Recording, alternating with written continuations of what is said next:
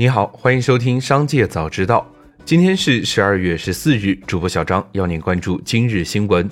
首先，让我们一起来看今日聚焦。十二月十三日，商汤科技在港交所公告，董事会宣布全球发售及上市将会延迟，所有申请股款将不计利息悉数退还予所有申请人。十二月十日，美国财政部将商汤列入非 SDN 中国军工复合体企业名单。随后，商汤董事长徐立表示，涉军清单禁止所有美资投资人投资商汤。在其上市前夕宣布这个消息，他觉得这个举动也使得这个清单变得更加名不副实。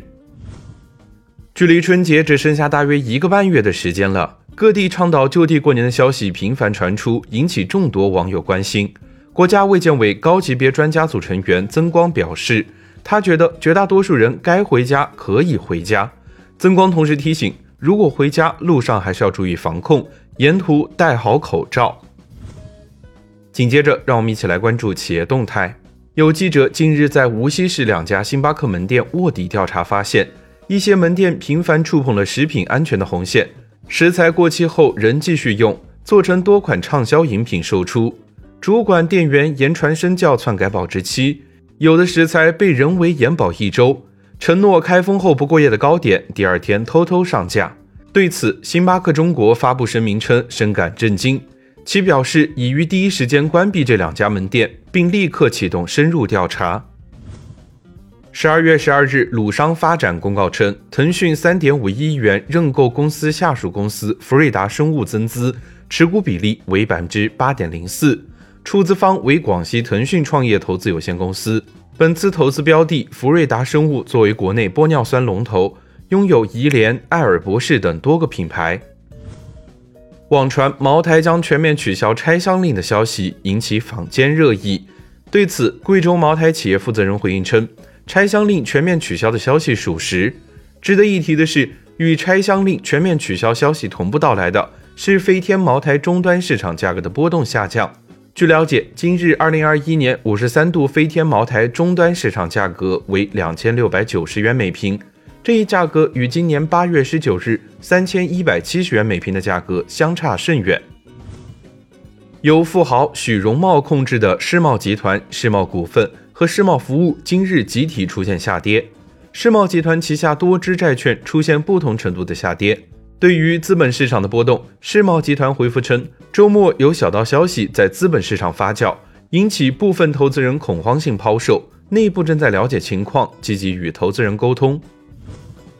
近日，京东旗下重庆京东盛记小额贷款有限公司工商变更，注册资本由三十亿元增至五十亿元，这是继腾讯、字节跳动、美团追加旗下互联网小贷注册资本金至五十亿元后。京东补齐旗下小贷公司资本金门槛的动作。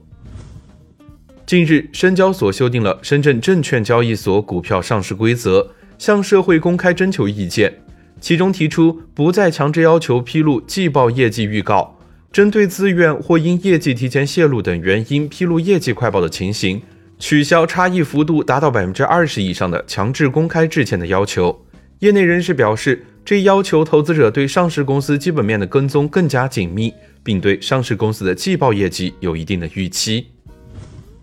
国家卫健委发布的数据显示，中国有超2.5亿人脱发。十二月十三日，雍和医疗正式登陆港交所，当日收盘股价上涨百分之五点零六三，市值八十六点三亿港元。截至二零二一年上半年，雍和医疗实现收入人民币十点五亿元。招股书显示，公司毛利率达百分之七十四，尤其是医疗养护服务，二零二一年上半年毛利率高达百分之七十七点八。紧接着，让我们一起来关注产业纵深。近日，教育部通知，对于提供和传播拍照、搜题等惰化学生思维能力、影响学生独立思考、违背教育教学规律的不良学习方法的作业 App 暂时下线，不再受理学前线上培训 App 备案申请。已备案的相关 App 予以撤销，教育 App 平台不再开展双减相关投诉受理工作。智联招聘发布的二零二零年白领年终奖调研报告显示，二零二零年互联网从业者从未有过年终奖的比例达百分之八点四九，百分之二十五点三的互联网从业者年终奖在一万元以上，五万元以上的比例有百分之二点九。二零二零年全国白领年终奖平均值是七千八百二十六元，年终奖过万的人只有百分之二十九点二，也就是说，拿到一万块钱的年终奖就占据了全国超过百分之七十的上班族。有网友发现，海南体彩两位大奖得主同一位置有黑痣。十一月三十日领奖现场和今年二月一日领奖现场的领奖人脖子左侧都有一颗黑痣，被网友质疑原来是同一个人。也有网友调侃道：“志同道合。”据报道，两位领奖人皆是八零后王先生。近期的王先生是位新海南人，目前在海口经商；而二月份的王先生是海南屯昌本地人。十二月十三日，海南体彩的客服工作人员回应称，已核实并不是同一个人。